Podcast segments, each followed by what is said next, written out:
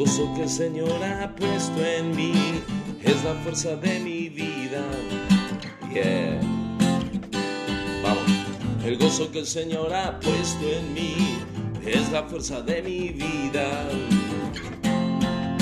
Así es, así es. Un nuevo episodio de Vidas Victoriosas.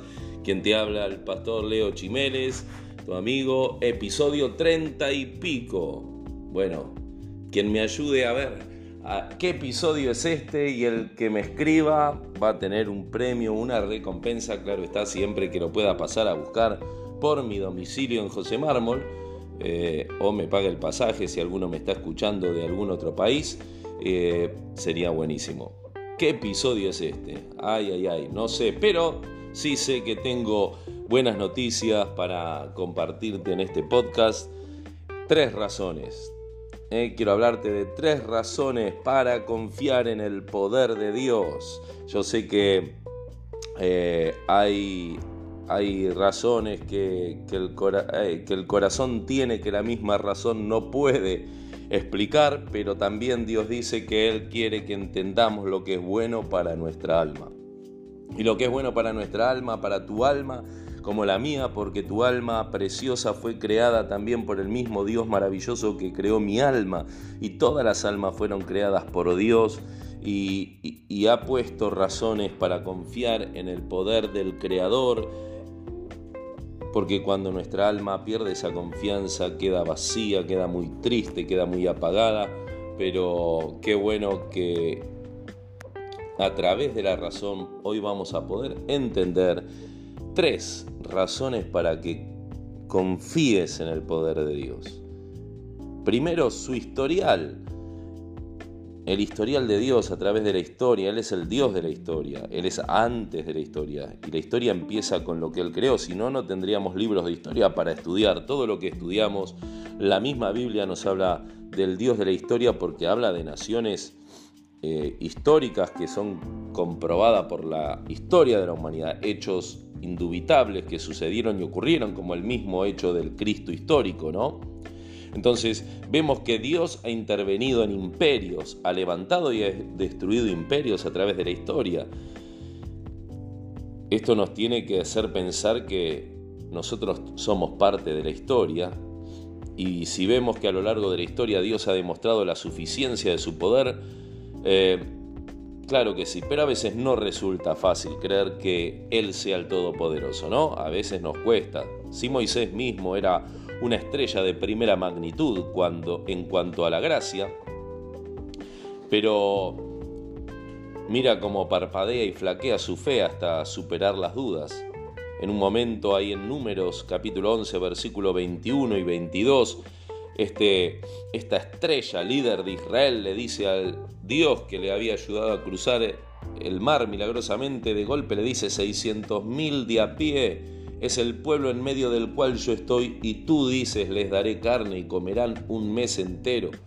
Se degollarán para ellos ovejas y bueyes que les basten. Cuando en un momento en el desierto el pueblo se quejaba, ¿no? El pueblo de Israel de que estaban hartos de comer el maná y que tenían hambre. Entonces, este creyente, este mismo Moisés, perdió de vista por un momento el poder supremo de Dios. Vos sos creyente, yo también soy creyente. Pero ¿cuántas veces perdemos de vista, eh, aunque sea por algún momento, el poder supremo de Dios? entonces empezó a cuestionar que él pudiera cumplir con su palabra. Igual podría haber dicho lo que obviamente pensaba, Dios, ¿no habrás sobreestimado tu poder esta vez? ¿Eh? Es como que Moisés le está diciendo, bueno, todo bien, sos Dios, el que creó todo, el todopoderoso, pero me parece, Dios, que se te fue la mano, no será mucho, ¿cómo vas a hacer para alimentar a tantos, ¿no? Eh, a 600 mil. No se puede hacer lo que has prometido, pensaría Moisés, porque así interpreta Dios su razonamiento. Si ves el versículo 23 de números 11, Dice, entonces el Señor respondió a Moisés, ¿acaso se ha acortado la mano del Señor? ¿Acaso Dios tiene límites en su mano? ¿Hay cosas que le queden cortas a Dios? ¿Hay cosas que Dios no podrá pagar o comprar?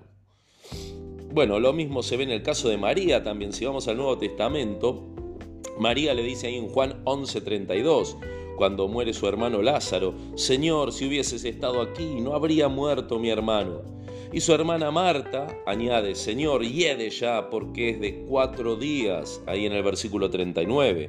Ambas eran piadosas, pero tenían serias dudas respecto al alcance del poder de Cristo. Y vos, mi amiga, mi amigo, que sos piadosa, que hay piedad en tu corazón, pero a veces no te pasa que tenés serias dudas si realmente el poder de Cristo alcanzará a poder resolver ciertas situaciones de, de tu vida. Bueno, una, por ejemplo, lo limitaba en cuanto al lugar, ¿no? Le dijo, si hubieses estado aquí, como si él no hubiera podido salvar la vida de Lázaro, igual estando ausente que presente, ¿no? Sabemos que Jesús sana a la distancia y de hecho hoy lo sigue haciendo y no, no necesita bajar del cielo corpóreamente para hacerlo. Eh, y la otra lo limitó en cuanto a tiempo, y de ya dijo, como que se te pasó el tiempo, como si Cristo llegara tarde eh, y, su remedio ya no, hubiera, no pudiera hacer efecto. ¿eh? Como que la tumba no va a poder entregar a su cautivo al dar la orden. A pesar de su incredulidad, Dios, ¿qué pasó? Se mostró fiel. A pesar de las dudas en la historia de Lázaro, ni el tiempo ni el lugar limitaron a Jesús. Así que, ¿qué podemos pensar? Que antes de señalar las arrugas de la fe de ellos, no muchas veces señalamos eh, las manchas o las arrugas que hay en las vestiduras de estos héroes y heroínas de la fe que nos muestra la Biblia, aún con sus dudas. Eh, antes de buscar defectos en ellos, debiéramos buscar primero los agujeros que hay en nuestra vestidura de la fe, ¿no? A veces sería bueno que no tengamos tan alta opinión de, nosotros mismos como para pensar que que nuestra propia fe no, no necesita un esfuerzo constante para reconocer el poder supremo de Dios. Cuando ves cómo estos héroes de la fe tropiezan en esta clase de tentación, ¿cómo podemos nosotros tener este tipo de confianza? Bueno, conociendo al Dios de la historia. La primera razón que te doy es que a través de la historia Dios ha mostrado razones de sobra para que vos y yo hoy confiemos que Él es el mismo Dios y que por más que los tiempos se modernicen y aparezcan nuevos males y nuevos problemas, Él es el mismo y no cambia, así que qué bueno que tenemos esta razón para confiar en Dios, su historial. Muchas veces para, para, alguien confiar en alguien, para darle un puesto de trabajo, ¿no? confía en el historial de esa persona, si es confiable para ponerlo en cierto puesto. Cuanto más, ¿no? Para poner a Dios en el primer lugar de la confianza en nuestro corazón. Y la segunda razón que quiero compartirte hoy, mi amiga, mi amigo, es tu dilema presente. Sí, nuestro dilema, nuestras propias dudas son una Segunda razón poderosa para confiar en el poder de Dios. ¿Cómo es esto? ¿Qué, estás loco, Leo? Sí, estoy loco, pero es una buena razón. Mira, sin la fuerza de Dios no podés resistir en la hora de la prueba. El desafío supera nuestras fuerzas humanas. Supongamos que tu fuerza está ya comprometida en fortalecer tu alma contra la tentación y que Satanás está constantemente debilitando tu resolución. ¿Qué vas a hacer entonces? Que no cunda el pánico, como decía el Chapulín Colorado, que no cunda el pánico. Manda a la fe que clame ante la ventana de Dios. ¿Te acordás como el hombre de la parábola que pidió el pan al vecino a la medianoche? Y aquel que guarda su pacto eternamente te va a proveer. Cuando la fe falla, sin embargo, y el alma no tiene a quien enviar en busca de la intervención divina, la batalla casi ha terminado y en el mismo instante Satanás cruzará el umbral. Cuando estés en medio de la prueba, no te rindas, quiero decirte. Aún en cuando tu fe se vea debilitada o en duda, tu dilema presente es una buena razón, una buena segunda razón para que confíes en el poder de Dios. En medio de la prueba, te lo repito, no te rindas desesperado o desesperada. La fe es una virtud obcecada. Mira, a no ser que tu alma niegue rotundamente el poder de Dios, y creo que si estás escuchando este podcast es porque no la, no la has negado rotundamente por lo menos, Este mensajero, ¿qué mensajero? La fe recorrerá el camino bien marcado hasta el trono. La fe va a ser como un mensajero, no te olvides que la fe no es tuya, no es mía, es un regalo de Dios precioso, es un don de Dios. Entonces, como es de Dios la misma fe, ese regalo va a actuar. Si vos no la desprecias, este regalo, aunque tengas tus dudas, la fe va a obrar, o sea, este regalo de Dios como un mensajero que va a ir a la presencia de Dios. La duda hiere, pero no incapacita la fe. ¿Mm? Puede herir, pero no va a incapacitar la fe que Dios te dio, que Dios me dio, entonces va a ser nuestra ayuda. A la vez que vacilemos acerca de la misericordia de Dios y de las dudas que de si va a acudir o no en nuestro rescate, la fe, esa fe preciosa que nos regaló nuestro Padre Celestial, se va a abrir camino, aunque sea lentamente, hasta su presencia. Y el mensaje que allí entregue será este, mira, si quieres, puedes hacerme limpio. Va a interceder el Espíritu y ese mensaje va a llegar por medio del gemir en tu corazón, aunque vos estés vacilando en lo profundo de tu corazón, el Espíritu de Dios, con esa fe que Él nos da, va a hacer gemir y va a hacer que llegue este mensaje delante del trono. Si quieres puedes sanarme, si quieres puedes, puedes hacerme limpio. Pero si finalmente decidís que Dios no puede perdonar ni salvar, que no puede rescatarte, esto le va a dar un golpe mortal a, tu fe, eso es verdad. Entonces tu alma caerá a los pies de Satanás demasiado desanimada como para mantener la puerta cerrada ante la tentación. Recuerda esto, aquel que abandona su fe en medio de la sequía espiritual se puede comparar con el necio que tira su jarra el primer día que el pozo se seca. No seamos necios, ¿cómo vamos a tirar la jarra que nos puede sustentar cuando el pozo se seca. No dudemos, o digo mejor dicho, aún en medio de la duda, dejemos que la fe se abra camino y esas dudas sean un motivo para confiar aún más en el poder de Dios. Cuando la duda nos amenaza, cuando nos quiera hacer rendir, bueno, no nos rindamos, dejemos que esa fe, ese regalo de Dios, sea, un, sea realmente una razón para confiar en Dios. Parece una, algo ilógico, pero es una paradoja que tiene explicación. Cuando vacilamos, cuando dudamos, es una muy buena segunda razón para confiar en el poder de Dios. Y aún ahí, en lo último de tus fuerzas, esa fe se va a abrir camino, como te dije, aunque sea lentamente, pero va a llegar va a llegar esa gota de confianza, que pongas esa última confianza en el poder de Dios en medio de tu lucha, va a hacer que el poder de Dios te saque adelante. Pensalo, meditalo. Y la tercera razón que quiero compartirte hoy, en este bendito martes, es que, ¿para qué? Para confiar en el poder de Dios es el deseo eterno de Dios. Sí, sí, su deseo eterno es una razón para que confiemos en el poder de Dios. Eh, porque siempre ha sido y será la voluntad del Padre que solo confiemos en Él. Dios se autorrevela como el Todopoderoso en su palabra, ¿no? Él insiste que confiemos en su poder. Un hijo sabio hace la voluntad de su Padre. Se puede llamar al hombre sabio, misericordioso, fuerte, pero solo Dios es omnisciente, omnipotente y omnimisericordioso. Cuando le quitamos el prefijo omni, estamos rebajando a Dios, llamándolo por el nombre de una criatura, y Él no, de esa manera no va a responder. Es rebajar a Dios, pero cuando sabemos que Él es el omnipotente, Él es el que todo lo puede, Él es el que todo lo sabe, ¿no? Su insistencia en este, en este tema, la insistencia de Dios, se acentúa en, en varias maneras. Mira, primero, por su estricto mandamiento de darle la gloria por su poder. Dios ha dejado claro en su trato con los hombres que todo poder es suyo y que no comparte su gloria con nadie más.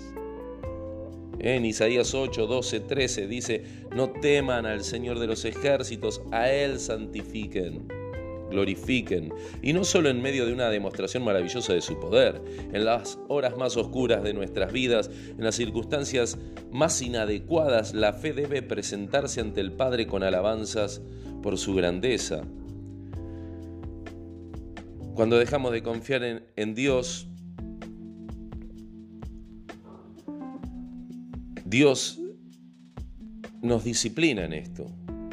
Porque nuestra fe le importa tanto a Dios que a veces eh, necesita disciplinarnos a nosotros, sus hijos más amados, cuando tropezamos en esta área. Él espera que confiemos en Él aun cuando no damos la talla. No debemos discutir ni razonar. Hemos de someternos y aferrarnos a la promesa de su poder derramado por nosotros. Eh, el otro día hablaba con el retiro de hombres, ¿no? Eh, me acordaba que esto de, que uno era peleador por ahí, cuando jugábamos algún partido de fútbol o en la escuela, y a mí no me importaba si daba la talla o no. Yo no daba la talla. Había un montón de, de gigantes que eran más grandotes que yo y musculosos, yo no lo era. Pero eso no me importaba, al contrario, nunca me gustó pelearme con alguien que era de talla menor a la mía. Eh, cuando se trataba de luchar por algo justo, no me importaba cuán musculoso fuera, eh, no me importaba que me llenaran la cara de, moretones o me ensangrentaran, iba como un loco para el frente. Bueno, cuánto más con Dios, ¿no? Eh, él quiere que confiemos cuando no damos la talla, como David. Parecía que él no daba la talla, pero a él no le importó nada. Él confió en el poder de Dios y derrotó a ese gigante.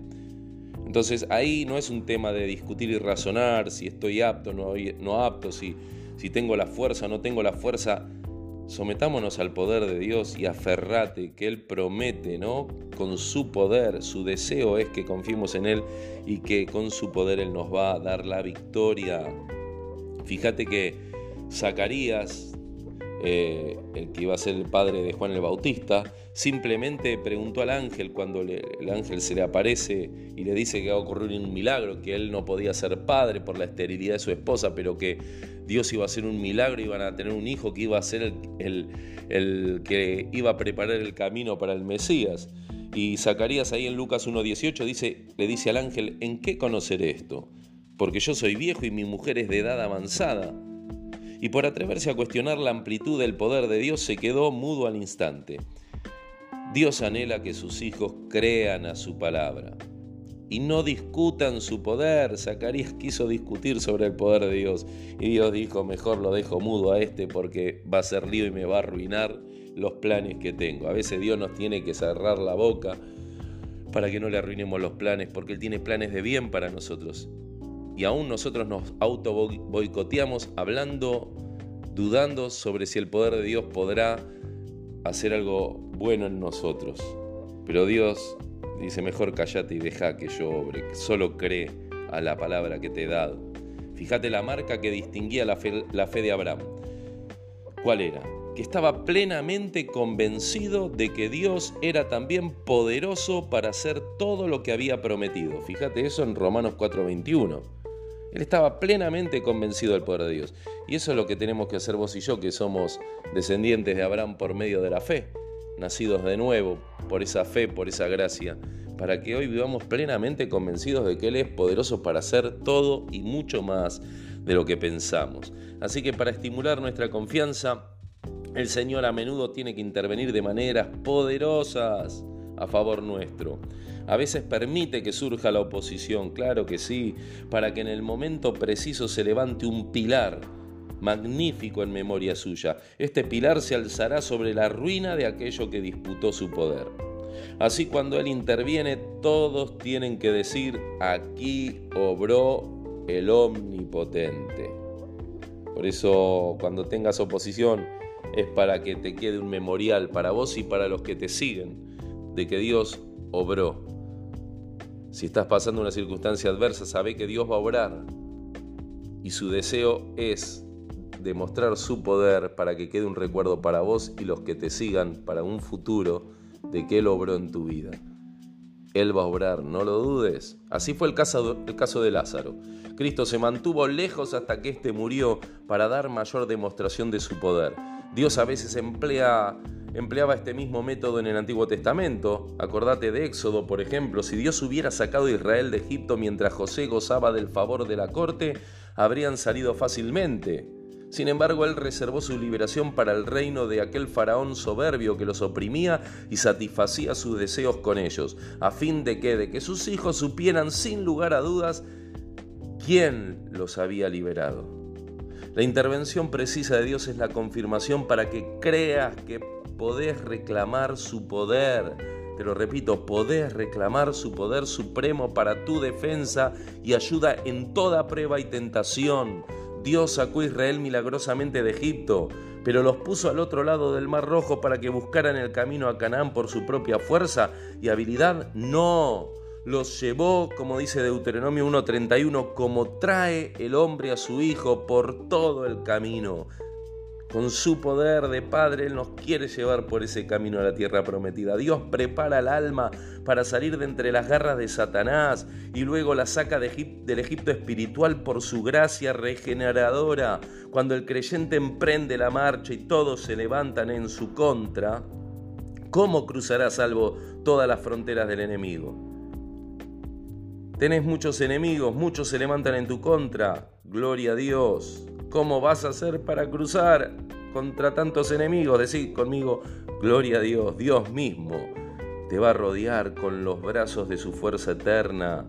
Somos guardados por el poder de Dios mediante la fe para alcanzar salvación, dice Primera de Pedro 1.5. El poder de Dios es aquel hombro sobre el cual Cristo te lleva a vos como una oveja perdida a casa, con gozo en el camino. Los brazos eternos de su fuerza son alas de águila sobre las que te lleva segura y amorosamente a la gloria.